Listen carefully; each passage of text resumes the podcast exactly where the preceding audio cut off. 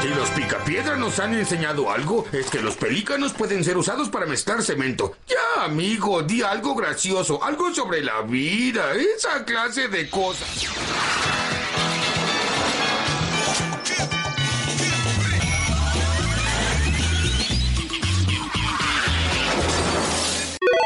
Hola y sean todos bienvenidos a Pelícanos Podcast, un lugar reservado para todos aquellos cinéfilos con la cine necesidad de hablar.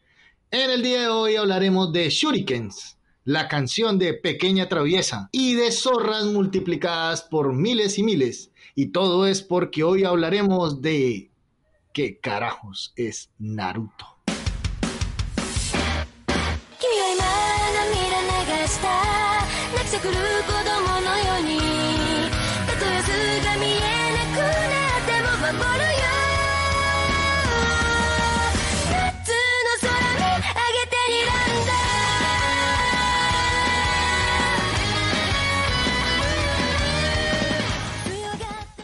En el día de hoy le damos un saludo muy especial a nuestro primer acompañante del día de hoy, el señor Rosmi. ¿Qué pasa, chamo? ¿Cómo estamos? ¿Cómo está la vuelta? ¿Cómo le va la vida? ¿Cómo va en el día número 701 de la cuarentena? Con mucho flow y asimismo a un árabe más venezolano que las gaitas de diciembre, el señor Said Chami. ¿Qué pasa, don Miguel?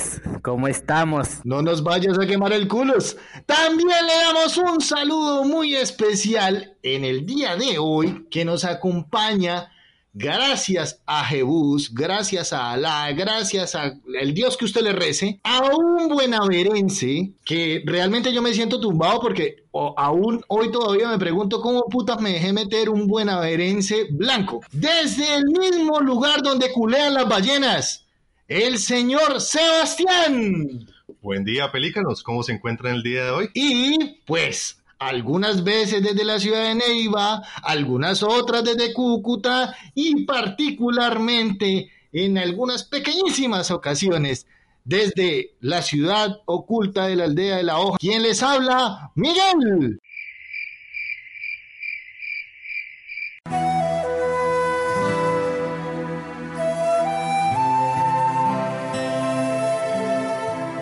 Bueno, muchachos, entonces, hoy la cosa va así. Entramos con la ficha técnica, pasamos a un resumen breve de Naruto. Ah, vamos a dividirlo en dos, Naruto normal y Naruto Chipuden. Nos vamos a el top 5 de mejores o peores momentos. Acto seguido entramos a una breve discusión, hacemos un pasonazo rápido y furioso a nuestro momento esotérico y finalizamos con la puntuación.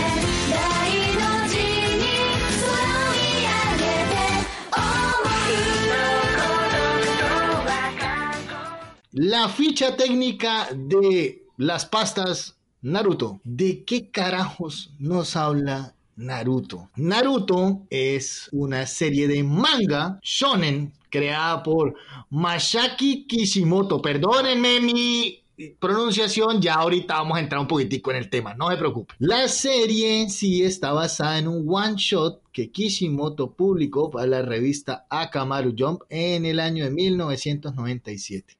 Dos años después, con la edición número 43 de esta revista Shonen Jump, la historia fue retomada porque el man le metió alma, vida, corazón y sombrero a este proyecto de Naruto debido a que él había participado en un proyecto anterior donde estaba esperando que lo galardonaran, pero resulta que paila papá, le fue mal. Y entonces el tipo dijo, no, pues metámosle todos los kilos a Naruto, ya que había tenido muy buena recepción. Con este, pues eh, no le fue mal, sacó 72 volúmenes, sin contar los spin-off, y la continuación oficial es una cosa que no existe. No existe Boruto. ¡No puede ser! ¡No! ¿Listo? Boruto es paraguayo. Boruto, como no existe, yo voy a darle en este momento la palabra a nuestro invitado del día de hoy, que es el señor Sebas, que es un experto en el tema del anime y el manga.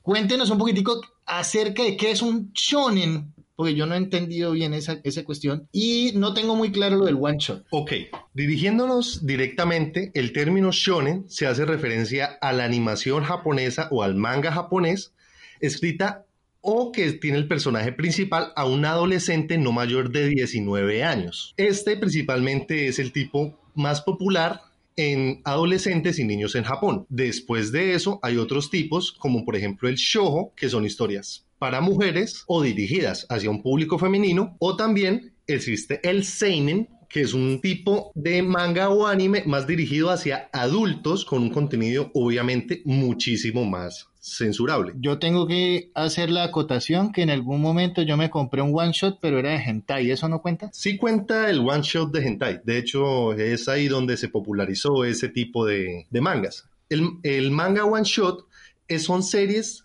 o por así decirlo, capítulos individuales que pueden o no evolucionar después, como lo hizo Naruto, o simplemente quedarse como una anotación de ciertas historias. Yo lo compré porque yo pensaba que era dibujito, era para una tarea. Tremenda tarea. Continuando con esto, explíquenos un poquitico, explíquenos un poquitico qué es ese cuento del one shot como tal. O sea, yo entiendo que one shot son historias que son cortas, que son historias que tienen fin, final y que no se van a continuar. Entonces, ¿por qué Naruto continúa? Dependiendo de algunos mangas, se hacen muy populares, como ya lo dijimos, Naruto, y esto es lo que producen es una avalancha de fans que llegan e insisten a los artistas para que puedan continuar la historia que se mostró o a rediseñarla para que todos estemos más felices y veamos una serie mucho más larga, que tenga una historia con mucho más contenido que en un one shot. Yo veo que, por ejemplo, esta revista Akamaru Jump, esta revista es popular, pero ¿cuál es la revista más popular de allá? La revista más popular de manga es la Weekly Shonen Jump, que es la revista que tiene las series más populares. Ejemplo, fue la que serializó Naruto, en gran medida One Piece, estuvo... Pero serializar, pero no habíamos, bueno, aquí, aquí hicieron el one shot, ¿no? En Akamaru Jump. Usualmente los one shots son enviados a revistas por vía concurso. Los editores de la revista revisan cada uno de los one shots y asimismo escogen a los que ellos ven mejor dibujado, con un mejor desarrollo y una mejor trama para publicarlos y que la gente obviamente muestre su aprecio o desagrado. Después de eso, si las series muestran un gran aprecio, se puede continuar con una serie mucho más completa y mucho más larga. Correcto, entonces hablemos un poquitico entonces de lo que tiene que ver con el Naruto que se hizo popular aquí. Y es el Naruto que se estrenó en Japón el día 3 de octubre del 2002, con un total de 220 episodios la primera parte, que fue la que finalizó sus transmisiones el 8 de febrero del 2007, y los primeros 135 episodios con algunas excepciones como los capítulos del 101 al 106. Fueron adaptados quizás estos primeros 27 volúmenes directamente del manga, mientras que los 85 episodios eh, adicionales son relatos de relleno que utilizan elementos inéditos que no aparecen en el manga. Realmente esos, esos rellenos, yo pienso que el relleno para mí se volvió popular en Naruto. Antes uno no veía eso en ninguna otra serie. Antes se veían los rellenos. Usualmente cuando los mangakas que son las personas que dibujan manga en Japón, entraban en los hayatus, que son pausas en escritura de manga, debido a que usualmente son semanales y ellos, ya sea por X o Y motivo, necesitan parar. Esos hayatus los toman los estudios de animación cuando el manga está muy cerca, se está serializando todavía, y lo utilizan para darle un espacio a los mangakas para continuar y que avance la historia para así ellos evitar hacer un mal uso de lo que se está escribiendo, para así continuar en el mejor momento y que no afecte demasiado la trama. Uy, pero es que estos manes se dieron garra con esta mierda. O sea, Naruto ha sido de esas, de esos animes que a mí es la primera vez que me pasa. Yo no sé, eso es como, como cuando uno va al baño público por primera vez y encuentra uno porquerías. O sea, esto nunca me había pasado a mí, esto no es de Dios uno llega y empieza a ver Naruto y le salen a uno con vainas como, por ejemplo, el avestruz, ese, ese me rompió. O sea, no sé, ¿alguno de ustedes que tengan claro de pronto algún otro relleno estúpido de Naruto? Yo en específico me acuerdo de un capítulo que se llamaba Shino se ríe. Y ya, se trataba de cómo intentaban hacer reír a Shino. Y es como, what the fuck, qué verga. Bueno, yo podría hablar de mi, de mi capítulo relleno favorito, que es definitivamente cuando le intentan quitar la máscara a Kakashi, que se dan cuenta que debajo de la máscara tiene la otra máscara. Sí, sí, sí. ¿Alguien se acuerda del nombre de ese capítulo? Yo no, no le... hay, hay cosas que uno le pone atención en esa serie y una de esas es a los nombres de los episodios.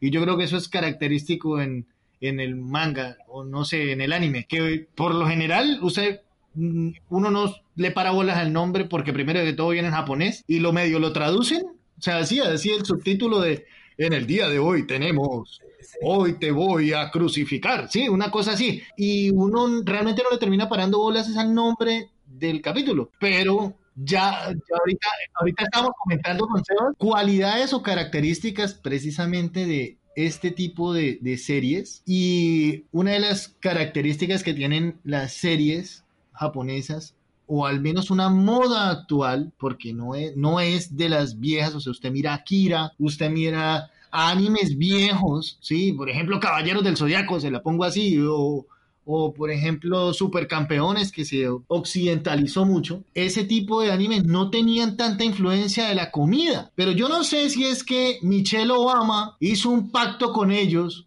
y resulta que terminaron vendiendo la vaina de que todos tienen que comer y atragantarse de comida en todos los capítulos. Pero si usted se mira hoy en día un anime, en prácticamente cada dos, tres capítulos están mostrando o un plato de pastas, ¿sí? O están mostrando un plato de, de, ramen de Naruto, están mostrando algunos palillos chinos, té, los palitos estos largos, que no sé, no me acuerdo cómo es que llaman. Guaribasi. Esas cosas que, parecen grosería. Y eso, eso lo están mostrando cada que son dos capítulos, ¿sí? Entonces, pues eso lo, lo, lo pone a uno también a pensar que así como en todo, el anime ha tenido una evolución y dentro de Naruto podemos observar esa evolución con rasgos distintivos de Naruto, pero que en la parte de la animación, aparte de la simbología y de toda esta vaina de la comida, podemos ver que Naruto es un digno exponente de un anime clásico, no clásico por estar animado de la manera como lo hizo, porque tuvo como cuatro fases de animación diferentes, sino clásico en el sentido de conservar sus raíces. Y ahí es donde usted me quería desde hace rato hablar de la parte de las raíces y de parte de lo de la simbología y toda esta parte de que Naruto era muy japonés. Bueno, el estudio Pierrot lo que hizo fue principalmente darle una esencia oriental al anime de Naruto. Por eso es que se hizo tan popular en estos casos. Por eso se muestra mucha comida, se hacen bromas de acuerdo a la cultura japonesa y se utilizan principalmente lo que son los instrumentos en las variaciones musicales para dar cierto aire de que sea extranjero. Debido a que Hayato, debido a que el director Date, Hayato Date, el director, por así decirlo, del anime de Naruto, estaba esperando desde un principio que la serie fuera transmitida al exterior de Japón. Esperaba que fuera hacia Occidente. Por lo tanto, le quería entregar una experiencia muy oriental, muy, por así decirlo, natural de Japón a las culturas para que se entienda de que era un anime diferente pero al mismo tiempo moderno. Uy, pero es que sí, esa parte de lo del diferente y moderno sí me la, se la pasaron por los cojones cuando me mostraron a mí una computadora. O sea, ya en el momento en que me mostraron una computadora, yo dije, no, ya aquí se perrateó toda esta joda, porque yo ya yo, yo me lo veía y yo decía, están ubicados en una época antigua, ¿sí? Donde los mandan los terratenientes y los mandan, y cuando sale un computador, yo dije, no, se acabó la fantasía. Lo que están es escondidos por en el monte, el LN hacen parte de la FAR estos manes, claro. Sí, cague le decían era el mono Jojoy. Claro, huevón, porque ¿de dónde van a sacar un computador? La aldea escondida de la hoja, ¿usted qué le suena eso? A un grupo paramilitar del Frente 49 de la aldea escondida de la hoja, huevón, eh, te lo juro. Hay que recordar hay que recordar que el mundo de Naruto no se extendió demasiado y que la aldea escondida entre la hoja principalmente era una aldea con poder militar y no representaba directamente a todo el país del juego. Guerrilleros. ya, bueno, ahí le resumí. Guerrilleros, hermanos. Sí. Que viva la revolución, que viva Petro, que viva la izquierda, bueno. básicamente guerrilleros, pero estaban patrocinados Ah, ya, no, Era más para el militares. Socialismo con la guerrilla. Que viva Chávez. Que viva, hijo de No. puta. Que viva Maduro, entonces. También.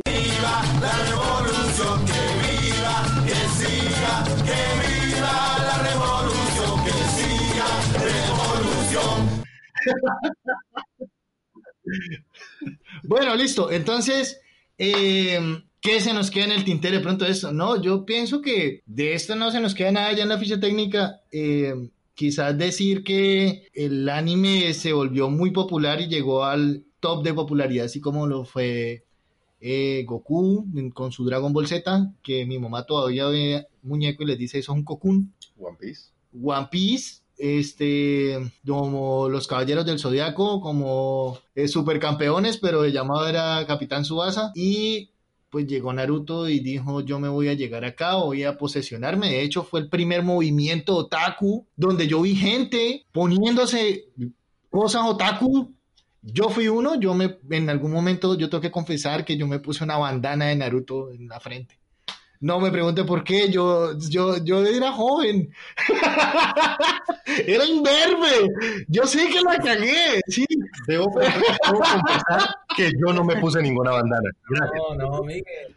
No, pero bueno, No, está bien. nada de eso, Ey, nada. Yo un día fui, aquí hay un parque, aquí hay un parque que se llama Metropolitano, weón, y yo un día fui a correr como Naruto con. Entonces yo creo que aquí el que ha hecho la claro, grande claro, pero me llevo el trofeo yo. No, no, sí, sí, sí, sí, no, pero gracias a Dios, yo entiendo que Naruto despierta ese tipo de cosas. Y, ese, y, y eso es lo bonito de Naruto, que Naruto nos cambió un Kamehameha por unos sellos de mano. A mí me gusta cómo hace los sellos de manos ahí, usted le viera la cara y todo. Pero en portugués, el man lo hace en portugués. ¿Sabe cómo los sellos de mano en portugués? Carvalho, Tigre, Estilo Fogo, Jutsu do Fogo. Bueno, y con eso terminamos la ficha técnica y pasamos al resumen.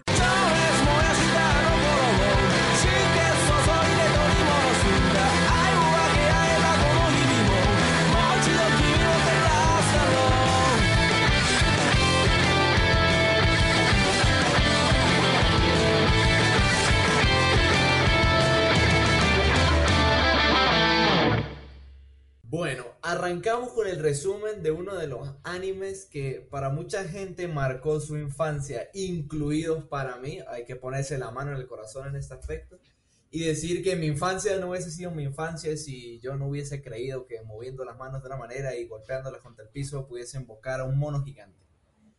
Empezando con Naruto niños, Naruto pequeños o Naruto sin ningún apellido lo podríamos resumir como la historia de un niño que se quedó huérfano por motivos los cuales no explican en, ese, en esos 200 capítulos, el cual va descubriendo poco a poco que tiene un gran poder, pero tenemos que recordar lo que dijo el tío Ben, y es que un gran poder conlleva una gran responsabilidad. Junto, bueno, con su líder de grupo, que sería mi Uchiha favorito, Kakashi, con Sasuke, que, bueno, pues allá los que quieran decir que Sakuruto existe, y con Sakura, que sería el amor platónico siempre de Naruto, y con nuestro ilustre personaje y protagonista Naruto, el cual nos embarca en sus aventuras, tanto relevantes como de relleno. Honestamente, el relleno de Naruto Niños me lo comí todo, me pareció bastante interesante y bastante divertido. Bueno, todo las del, de Naruto Niños acaba cuando él emprende un viaje con Jiraiya de entrenamiento. De todo acontece, bueno, inicia Naruto Shippuden, que si no me equivoco, tres años después de que él se va con Jiraiya a entrenar. Y bueno, Naruto Shippuden es la parte donde Naruto dice, mierda, soy un huevo y si me lo propongo acabo a todo el mundo. Primero porque el anime se llama Naruto y absolutamente nadie nunca me ha podido ganar. Y segundo porque tengo un zorro adentro de nueve colas enormes que no es mi amigo, pero después como que tuvimos una relación así más íntima como ya tú sabes y le dije, epa bro, me da chakra y él me dijo, ok bro, sí le doy chakra. y terminamos siendo muy amiguis. Entonces, básicamente es un proceso de maduración, un camino del héroe. Comparto la idea que tiene Miguel de que este es el camino del héroe más hermoso que, que he visto. Una intervención. El zorro de, nueve colas termina siendo como, como la amiga de Naruto, esa que le dice a uno, amiga, date cuenta. Entonces todo el tiempo termina siendo como, oye amiga, date cuenta que ya no tienes poder. Oye amiga, date cuenta que te van a, te van a hacer la fundación. Sí, se lo van a coger a papá. Así que le doy chacrita, ¿no? Mire que a mí precisamente no es que me falte. Entonces, bueno, como decíamos anteriormente, un proceso de maduración que sufre nuestro personaje, que lo hace comprender muchas cosas, pero tampoco podemos olvidar el motivo principal por el cual quiso ser Hokage. Y es que él no quiso ser Hokage por un sentido al deber. Él quiso ser Hokage por un sentimiento de grandeza y egocentrismo. Porque dijo, todos me ignoran, todos me odian, soy feo y nadie me quiere. Pero si esculpo mi cara en esas montañas, si logro hacer que la esculpan, todo el mundo me va a querer. Y esa fue la idea que movía a Naruto por Naruto niño y por parte de Naruto Shippuden. Diría yo que lo movió por Shippuden hasta donde Jiraiya le pudo imprimir en parte su manera de pensar. Ese sentimiento de buscar la paz universal de los niños. Tanto, tanto, cada día un poco más. Un poco más. Te declaro. Y yo creo que con eso, con eso último que acabamos de decir, podríamos terminar y concluir el resumen de Naruto Shippuden. Obviamente, cabe resaltar que casi que por cada personaje que se nos muestra es un arco completamente distinto, pero diría yo que si nos ponemos a enfrascar todos los arcos de todos los personajes de Naruto, no acabamos aquí nunca. Lo que acabé de dar fue un resumen general en líneas rectas, fácil de entender para cualquier persona que no haya visto Naruto, pueda escuchar el podcast y hasta le pueda llamar la atención el, el anime, porque la verdad es bastante bueno. Yo con 15 años lo estoy volviendo a ver y me enorgullece decir que yo sin bañarme cinco días, digo que me estoy viendo el anime de Naruto otra vez. Me enorgullece decir que me acabé Naruto en la cuarentena. Y yo quiero hacer una pequeña anotación. Que Rosmar dice que la serie, la segunda temporada, por así decirlo, se llama Naruto Shippuden. Y no se debería llamar así, se debería llamar Sasuke Shippuden, debido a que Naruto pierde todo el protagonismo y las bolas en los episodios. Bueno, y con esa intervención pasamos a nuestro baúl del árabe, que en esta oportunidad nos trae cinco curiosidades de Naruto. حبي اهو حبي اهو والأحباب جرحوه. هم تهنوا فرحوا وغنوا وأنا غنيت ظلموه. قلبي اهو حبي اهو والأحباب جرحوه. هم تهنوا فرحوا وغنوا وأنا غنيت ظلموه.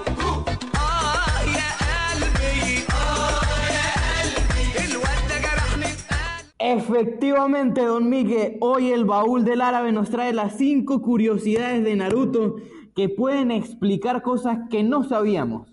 Ahora, vamos con el número 5. Sasuke es el personaje favorito del creador de Naruto, de Kishimoto.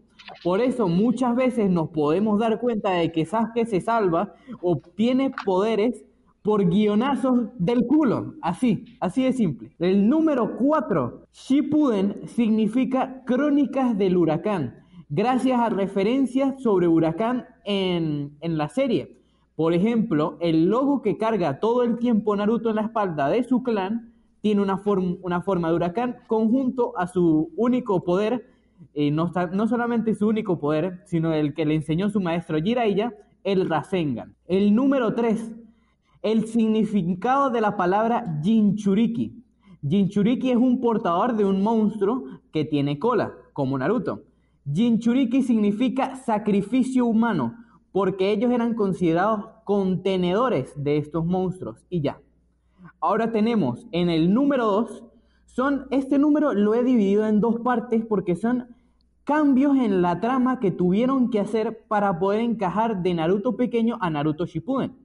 Estos cambios son tan radicales como por ejemplo que cambiaron directamente qué era lo que hacía el Sharingan, Keke Genkai de el clan Uchiha, de copiar jutsus y copiar movimientos a simplemente ser como una vista súper, súper mejorada. Porque Kishimoto se dio cuenta de que eso estaba exageradamente fuerte y que simplemente con tener el Sharingan ibas a ser un monstruo nada más viendo a alguien pelear. Y el segundo cambio en la trama fue que Hashirama Senju no era en un principio considerado el dios de los ninjas, sino el tercer Hokage Hiruzen Sarutoi, sino que al momento de agregar a Madara en la trama, tuvieron que cambiar ese significado del dios de los ninjas a Hashirama para poder nivelarlo al poder de Madara. Y en el número uno de las curiosidades tenemos que Kishimoto se arrepintió de la muerte de Jiraiya. Pero aunque todos tenemos claro de que esa muerte fue icónica para todo el anime. Bueno, y eh, adicionalmente, vamos a dar cinco momentos top por parte de el señor Buenaverense Chiviao. Ahí le cedo la palabra, hermano. Can I take you? Get back,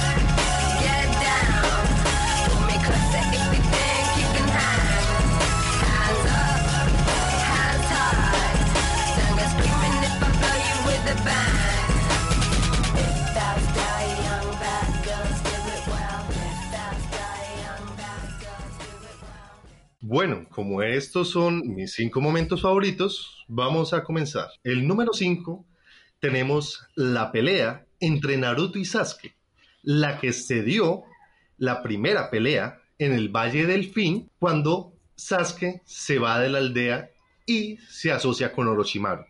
Ese es un punto de inflexión en el anime de Naruto y básicamente lo que divide ese punto, que fue aproximadamente el 100, hasta el relleno que llegó al 200. Yo, yo de esa pelea tengo que decir algo de la primera, ¿eh? la primera pelea, este, y es que eso causó tanto impacto en la época que yo alcanzaba a ver, bueno, alcancé a ver personas hablando la pelea en cantonés. O sea, literalmente se aprendieron los diálogos en cantonés de la pelea. Y eh, eso es decir muchísimo de un anime que viene de otro país y está hablado en otro idioma. Como por ejemplo también es muchísimo decir que fue un anime que hizo que la gente empezara a coger el manga para empezar a leerlo y se volviera adicto porque semana a semana ya no les valía con esperar a verse el episodio de Naruto, sino querían leerlo por spoilerearse, por continuar la historia, porque estaban muy atrapados. Y eso no pasaba con Caballeros del Zodiaco, vuelvo y repito, o con Dragon Ball, porque pues ya estaba con unos añitos de más. Definitivamente eso generó un revuelo en su época y esa revolución es la que a hoy en día trae el no sé, llamémoslo nuevo anime, que está no Natsu no Taisai, o por ejemplo One Punch, One Punch Man. One Punch Man. Este, entonces trae un nuevo auge y trae una nueva occidentalización de esa de ese mismo estilo que Naruto nos pegó a, a interesarnos más en el manga que en el mismo anime. Y yo pienso que ese es quizás el fuerte más, más, más grande que tiene Naruto. El momento número 4 se encuentra una pelea también del Naruto original, una que todo aquel fan de la serie ha visto, sabe que le encanta y ha envejecido perfectamente, incluso mucho mejor que algunas de las peleas de Naruto Shippuden. Es la pelea en medio de los exámenes Chunin de Rock Lee versus Gara de la arena. Esta fue una pelea épica que demostró el peligro que se vivía en los exámenes Chunin y el nivel que tenía esta generación en las peleas. Yo no sé si Said nos mencionó algo de eso en las curiosidades, pero dentro de las curiosidades grandes de, o diferencias que hay entre el, entre el manga y el anime, está que esa pelea, esa pelea, justo esa, nos demostraba que Gara era muchísimo más agresivo en el manga que en el anime. De hecho, si podemos contar con algunas diferencias del manga y el anime, podemos decir que en el manga la parte de cuando Hinata le dice a Naruto que está enamorada, en el manga pasa desapercibido, es como un cuadrito y ya, mientras que en el anime es una cosa supremamente relevante y la pelea de hecho fue muchísimo mejor en el manga que en el anime. No sé si por temas de censura, porque a Japón lo han censurado demasiado con el cuento de la sangre y, con el cuento de, de la violencia. Las diferencias con el anime y el manga es que el manga puede serializarse libremente y no está tan sujeto a restricciones de edad. A diferencia del anime, que por ejemplo, ya lo habíamos, eh, no sé si lo habíamos mencionado, la distribuidora de anime principal en Japón fue TV Tokyo, en, una, en un horario que obviamente estaban niños. Por lo tanto, tenían que reducir mucho la parte de sangre, insultos y entre otras cosas. Uy, pero es que censuraban unas huevonadas, como por ejemplo en One Piece, el cigarrillo de este loco le ponían era una chupeta. Cabe aclarar una cosa, la censura que se da en Japón es muy diferente a la censura que encontramos en Estados Unidos y Latinoamérica. La censura de Japón se limita principalmente a sangre y a actos relativamente más explícitos que se verían en el manga. Eh, ya en Estados Unidos, que es el primer lugar donde llegan y se traducen los animes, es mucho más complicado debido a que ellos tienen unos estándares muchísimo más altos de censura. Por eso es que One Piece no pegó en Latinoamérica, por eso es que se peleó mucho con la censura en, en Naruto, porque como ya mi compañero Miguel lo dijo, se censuraron el humo del cigarrillo, se censura la sangre, se censuran las armas y se pierde demasiado de la historia por ese motivo. Aparte de que se cambian obviamente muchísimas cosas. No sé si ustedes vieron algo que a mí en lo personal me pareció insultante. Fue cuando en Pokémon, si alguno conoce la serie, dudo mucho que nadie, No, no, nadie la no, no, conozca. yo no he escuchado esa vaina. En alguna oportunidad por ahí vi unos tazos, pero yo esa joda yo no lo vi. Listo. En la primera serie de Pokémon, en el momento que Ash estaba con su grupo y se decidieron sentar a almorzar, ellos se fueron y se sentaron a almorzar algo que se llama onigiri en Japón, que son unas bolas de arroz rellenas de atún, de pollo. El nombre es normal, onigiri. Y se traduce como bola de arroz. Lo que hizo Estados Unidos fue decir que eran donas, sin cambiar la imagen, sin cambiar nada, y simplemente diciendo que les encantan las donas. Ah, ok. ok. Y Estados Unidos haciendo las suyas con sus muñequitos mal pintados, dijeron los japoneses. Exactamente. Bueno, Continuamos con el número 3. Esta es una pelea de Naruto Shippuden, pero nos vamos a centrar en el manga, debido a que Pierrot hizo un pésimo trabajo en la animación de movimiento de esta pelea. Me refiero a la pelea de los seis caminos de Paint contra Naruto en modo sabio. Esta pelea se dio después de que Paint destruyera la aldea oculta entre las hojas. Y Pierrot no sabemos qué hizo, tal vez simplemente invirtió todo su presupuesto en animar los rellenos, pero destruyeron una pelea que en el anime, que en el manga fue gloriosa. En el número 2, ya estamos cerca, es cuando Naruto va a hablar con el Raikage a pedir clemencia para Sasuke para evitar su muerte. Y este momento me encanta por dos cosas. Uno, si lo vemos de forma retrospectiva, es lo mismo que hacía Hashirama en la primera reunión de los Kages. Y dos, que creo que es mucho más importante, es cuando Naruto manda comer mierda a Sakura. Y para el número uno, hay que tener en cuenta de que en este caso sí le digo muchísimas gracias al estudio Pierrot debido a que hizo algo muy bueno. La pelea de los seis caminos de Pain contra Jiraiya. El maestro Jiraiya, el legado de Naruto, el que lo dio todo y al mismo tiempo cree que no pudo lograr nada, fue la pelea más emotiva y con más sustancia del anime. yo lloré. Admito, yo no lloré cuando murió me Jiraiya. spoilerearon la muerte de Jiraiya. Se me- a mí se me salieron las lágrimas en el momento en que hacen la animación y Jiraiya le pone una mano sobre el hombro a Naruto Yo lloré. mientras está en una misión. También lloré ahí. A mí se me salieron las lágrimas. También. Lloré varias veces. Ah, no, pero bueno, yo- a mí se me salieron las lágrimas fue cuando Naruto estaba sentado llorando con la paleta del helado. También lloré. También fue- dolió mucho, pero la- no, cuando Jiraiya se está despidiendo y está escribiendo su próximo libro y dice que está cansado, se está hundiendo en el fondo del mar y ya pensó en el nombre del siguiente libro. Ya no más. Que ya lloré por eso y que llama Naruto. Sí, Nada, hacen llorar estos putas con más mierda, mano. ¿Por qué lo tenían que llevar? tranquilo. Todos tenemos ese mismo sentimiento. Ay, el pedacito de paleta del otro, ¿quién se lo iba a comer? Pues llegó el primer maestro y se le robó la mitad de la paleta. Él aprovechó. Bueno, pasemos entonces. Pasemos a, a la discusión. No, espere, espere, espere, espere. Ya, ya no podemos pasar a la discusión porque me siento estafado. Para mí aquí faltó algo. ¿Qué faltó? Una, una pelea. ¿Por qué aquí no apareció la pelea de Naruto en contra de... Usted es marico. Mire, mire, mire, le voy, a, le voy a decir que usted es marico por una razón. No, para él es eso, Es- para él es eso, pero Es- por- es- usted, es que ustedes vieran que Sebastián se quitó hasta las yucas del cuello. Pero espere que es que yo lo acabo.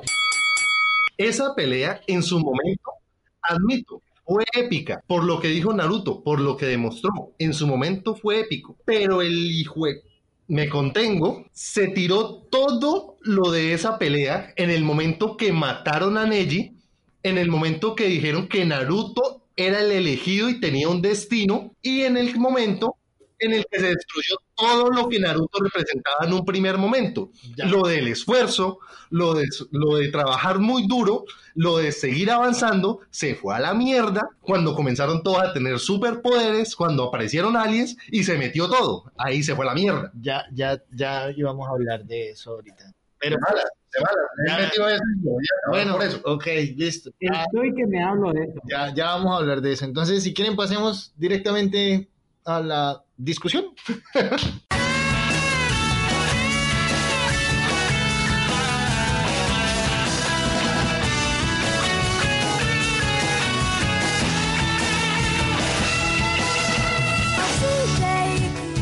Entonces vamos a arrancar esta breve discusión con una pregunta que ha tenido a los científicos trasnochados, les ha sacado ojeras a las madres primerizas, le ha, le ha torturado el cerebro a Stephen Hawking antes de que se muriera, como 200 mil veces. ¿Por qué Naruto la cagó al final? Naruto Shippuden tuvo un buen comienzo, emocionante, hay que admitirlo, pero llegó cierto declive en trama y en animación, se fue literalmente al carajo. En cuanto empezó la cuarta guerra ninja, ese fue el peor momento que tuvo Naruto. Debido a el preludio de este arco, se introdujeron los famosos samuráis, que nunca se habían introducido en toda la historia ninja, nunca nos habían contado de ellos, supuestamente diciendo porque había un pacto entre los ninjas y los samuráis de no entrometerse entre ellos. Pero todo aquel que vio la serie sabe que los pactos son incluso más inútiles que Hiruzen. Entonces no es entendible el porqué. Segundo, lastimosamente se metió o se introdujo cierta trama de personajes fuera de este mundo. Las, en un principio no se dijo, porque Kishimoto sabía lo que se le vendría encima si lo dijera en un principio. Aliens. Exactamente eso. Metieron aliens y samuráis. Y les quiero preguntar a todos los que escuchan esto, ¿saben de qué trata el nuevo manga de Kishimoto? de Alien, ¿samurai? creo que algo de como de algo de- algo así. De aliens y samuráis. El hijo de su madre estaba utilizando el final de Naruto para experimento de su próximo manga, porque se aburrió de seguir escribiendo Naruto. En ese momento todo fue hacia abajo y todo acabó en algo que no existió, que es Boruto. Gracias. Por eso se dejó de ser bueno. Para usted, señor árabe sin turbante, cuénteme, ¿cuál fue el momento de inflexión? ¿En qué momento fue que la cagaron? Concuerdo totalmente con ese momento, es que cuando entró el sabio de los seis caminos en esa trama de la cuarta guerra ninja, se fue toda la mierda. O sea, llegó un punto donde Madara, modo Jinchuriki de las 10 colas, eh, super mamadísimo, doble Rinnegan potente, ya era inmortal. O sea, uno lo miraba y decía, verga, ¿cómo van a matar a este tipo? ¿Y cómo lo van a matar? ¿Y cómo lo van a matar? Eso era lo que yo pensaba en, mientras estaban las peleas y que Guy llegó y que las ocho puertas y no lo pudo matar. Y yo dije, puta, ¿cómo lo van a matar? De repente, pa, sabio de los seis caminos, no, resulta que mi mamá es una alienígena que tengo chakra por todo el culo, pa, te regalo chakra, pa, te regalo chakra, tienes línea ganadora, tú no vas a impedir que muera Guy. Marico, ¿de, de dónde salió toda esa, esa mierda? O sea, y después llegó lo de que Indra y Ashura, no, es que Naruto es descendiente de Ashura, Sasuke es descendiente de Indra, entonces Sasuke heredó la maldición del odio y Naruto el- la voluntad de fuego, entonces estaban destinados a enfrentarse entre sí y pues, marico, Por eso, la, por eso la batalla de Neji no sirve, porque ahí se tiraron todo. por eso mismo se, fue como Naruto es una, un anime que desde el principio que lo ves, a ti te da como rabia porque dices, verga,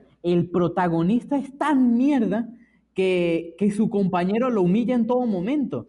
Y cuando ya ve uno la evolución, como dice Miguel, el camino del héroe, ya que Naruto obtiene todo la- el reconocimiento que cuando le ganó a Pain y todo eso, o sea, uno llega a sentir auténtica felicidad por un personaje que es simplemente dibujos. Pero ya llegando a un punto donde dice, no, pero es que si Naruto no hubiera hecho absolutamente nada con su vida, igualito hubiera tenido todos estos mismos poderes porque es un descendiente de Ashura y iba a tener igualito estos poderes del sabio los seis caminos. ¿Y qué? ¿Qué me estás diciendo tú? O sea, me está diciendo que Jiraiya todo lo que le enseñó, las veces que Naruto pudo haber desatado el poder del zorro de las nueve colas, no sirvieron de nada. Así de simple se tiraron la serie para la mierda. Y ni hablar de Boruto, que ahorita son puros aliens. No, no, no, no, no, no nos metamos, ah, no nos metamos que eso es terreno caliente.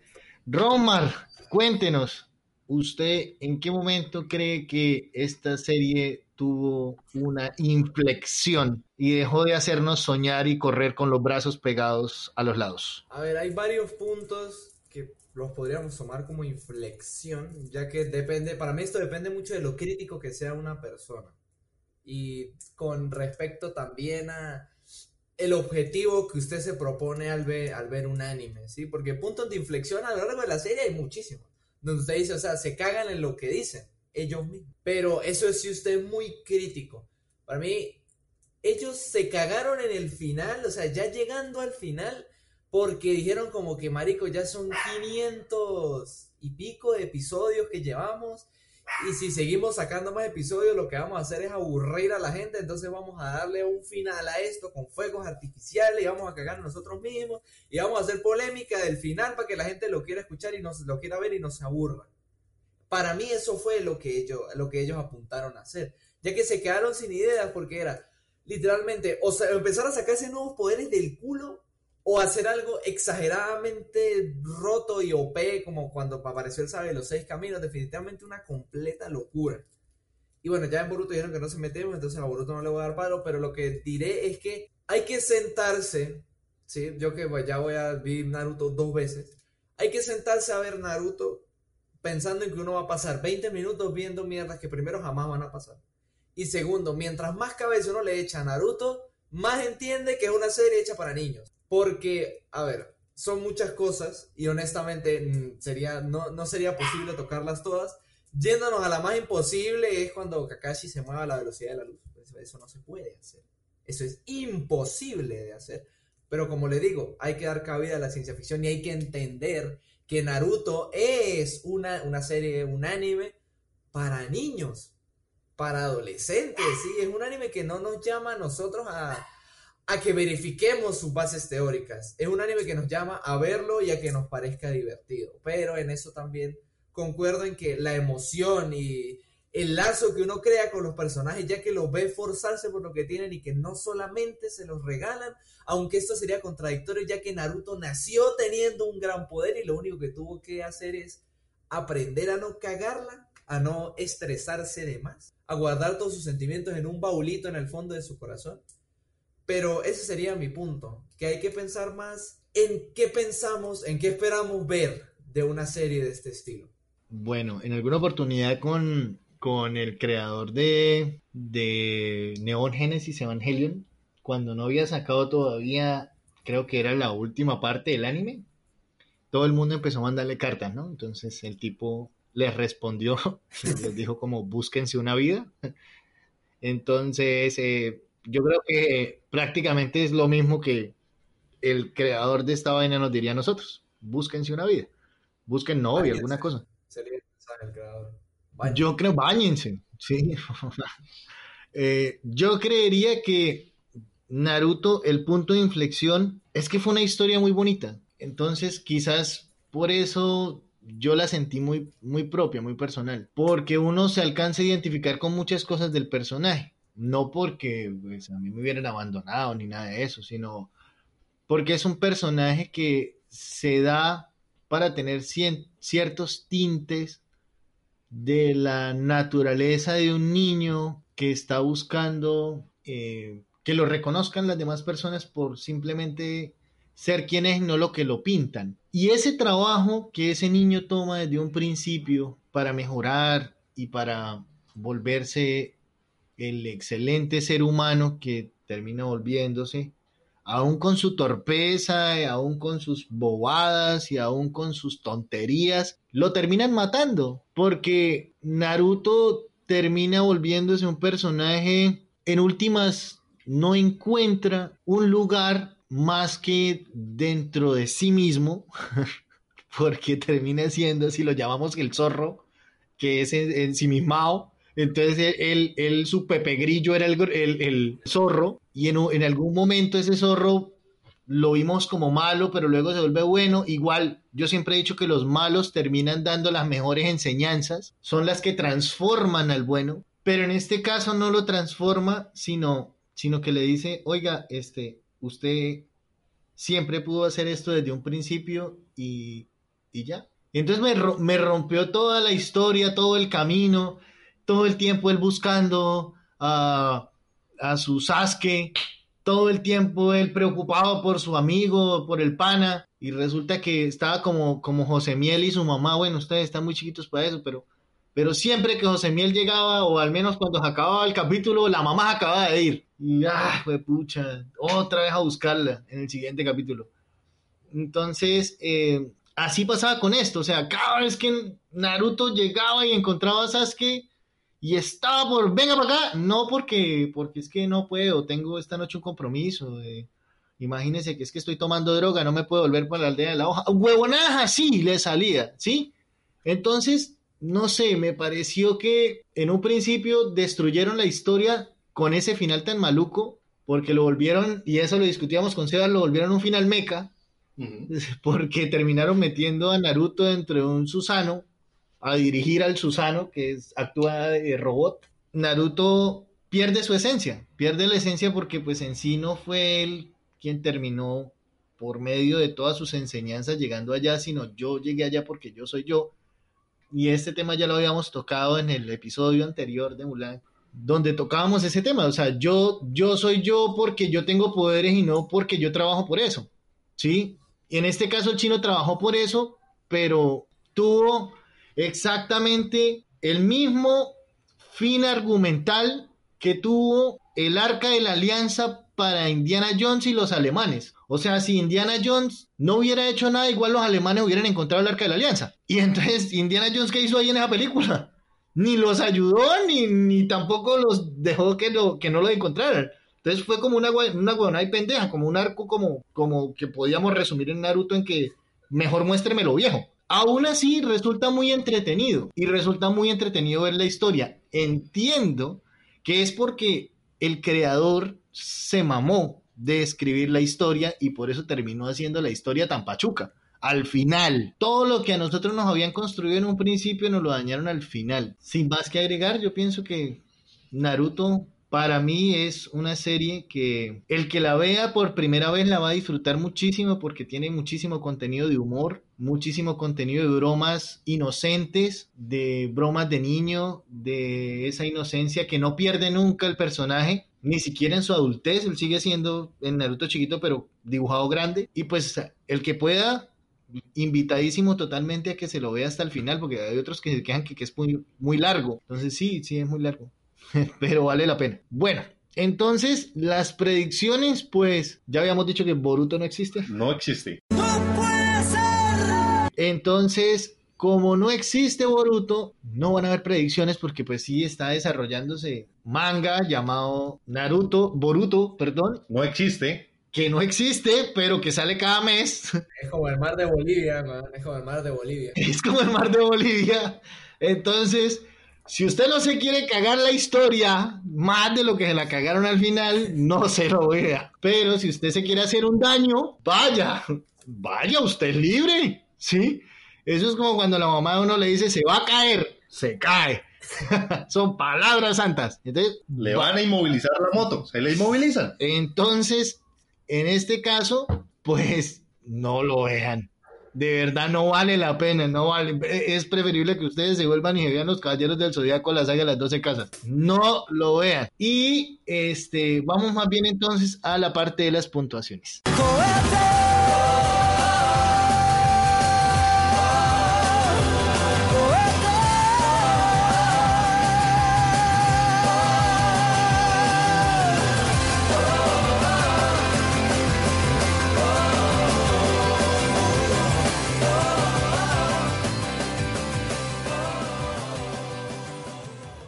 Empezamos con Rosmi. ¿Cuál es su calificación para Naruto? Contando Naruto chiquito y Naruto Shippuden como uno, yo le daría un 7. o- o Bien. Viéndolos desde el punto de vista separado, para mí Naruto niño se llevaría un 9 y Shippuden un 6. Pero pues usted un 7. Igual eso en calculadora no sale, pero bueno, listo. Señor Saichami, cuénteme, ¿usted cuánto le da a Naruto? Bueno, esta parte de acá, debo admitir que Naruto, pues sí tiene puntos donde flaquea mucho en lo que es la trama, pero simplemente el sentimiento que te hace sentir mientras la estás viendo y el cariño que le agarras a algunos personajes, te dejan tanta nostalgia de cuando viste por lo menos Naruto pequeño, ya en Shippuden, cosas así. No sé, son muchos sentimientos que, que, que te deja la serie, enseñanzas y todo eso, aunque la hayan cagado al final. ¿Qué te puedo decir? Pero yo le daría un 9 de 10, simplemente por, por ya opinión personal. Bueno. Sebas, cuénteme, dele una calificación. Para mí, las historias son mejores cuando se terminan bien. En este caso, Naruto la cagó y la cagó muy fuerte. Como algunos de los que están estudiando, les voy a hacer recordar malos momentos, perdón, pero yo le doy un 2.9 para que ni siquiera pase, porque terminar un anime de esa forma Do- es asqueroso. 2.94 para que no le quede ni entre. No, el 2.9 para que le duela más. El 2.94 duele más, weón. Yo, yo le voy a dar a Naruto. Uf, yo tengo que darle a Naruto una buena nota. Yo tengo que darle a Naruto un 8.3. Y le doy a Naruto 8.3 porque Sentimientos encontrados. Sentimientos encontrados.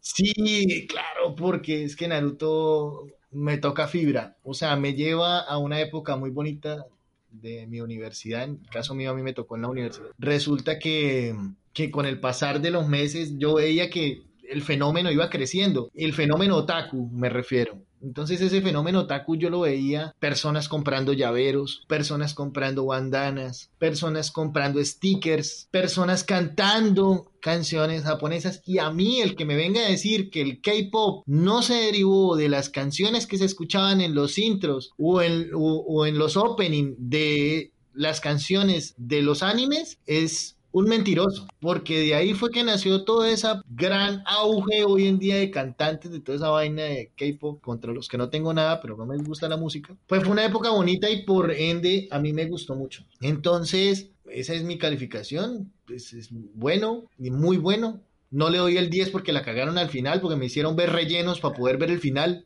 Eso, eso, eso creo que fue traumático tener que verme cuatro capítulos para poder ver el capítulo que era. Entonces, o que dentro de los rellenos viniera un pedacito de, la, de lo que tenía que ver. Puta, realmente eso era muy traumático porque Naruto en sí es una muy buena serie y un buen, muy buen anime. Lamentablemente tiene esas cosas, o sea que por vender, por sacarle leche a la vaca flaca, terminaron haciéndole esa puñalada trapera y pues nada, terminó pasando esa cosa desastrosa que fue el final. Pero también tenemos que recordar que en el anime muy pocos animes tienen buen final. Y eso es también característico de esa cultura. Yo no sé si es que a ellos les gustan los finales bien paila, pero ponerle un buen final les duele. Entonces, si quieren ver un anime con un buen final, por ejemplo, Code Geass es un anime con un buen final y eso que se le iba tirando a Netflix porque le, le sacó una película después y En topa. realmente mala. Tengen Topa Guren Lagan lo hace uno llorar al final. La tumba de la luciérnaga no la recomienda a nadie. eso, eso no, no, eso no, eso no, eso no, esa es una película para llorar. y que lo deja usted loco al final. Entonces, Al igual que la serie Clana, que lo rompe a uno y por más hombre que uno sea, uno termina llorando. Va, yo lloré con lo de la paleta de Jirai. Este, y no me podía ir sin decir que Said tiene un póster en su habitación de Naruto que esperamos que ya, ya su edad los, lo quite. Ya es hora, Said, quite por favor. Ese póster. Este, si quiere le regalo uno de Piolín. Si quiere le regalo uno de Piolín, uno de Tafania. ¿sí? Pero quítate Naruto. Hermano, yo voy a tener a mi novia mirando Sí, sí, este sí, no tiene novia. Así ¿Qué de- novia, así papá? Tiene te lo que digo. quitarlo, Este, Tarde o temprano tiene que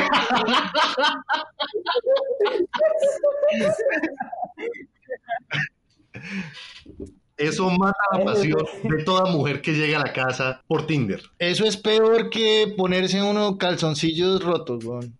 Pero pues ya cada uno con su vaina, ¿no? Eh, De todas maneras, yo les agradezco mucho eh, haber venido. La calificación general de todos en el podcast o de Pelícanos Podcast para Naruto es de 6.8. Se nos acabó el tiempo y esperamos que nos veamos la próxima semana, el miércoles. Y no olviden seguirnos en nuestras redes sociales, en Facebook, Pelícanos Rayapiso Podcast, en Instagram, Pelícanos P, en Twitter, Pelícanos P1. Estamos en todas las aplicaciones de escucha, Apple Podcast, Google Podcast, Spotify, Spreaker y en la que ustedes no nos escuchen, háganos el favor y nos dicen para ponérselas allá. No siendo más, nos vemos, pelícanos.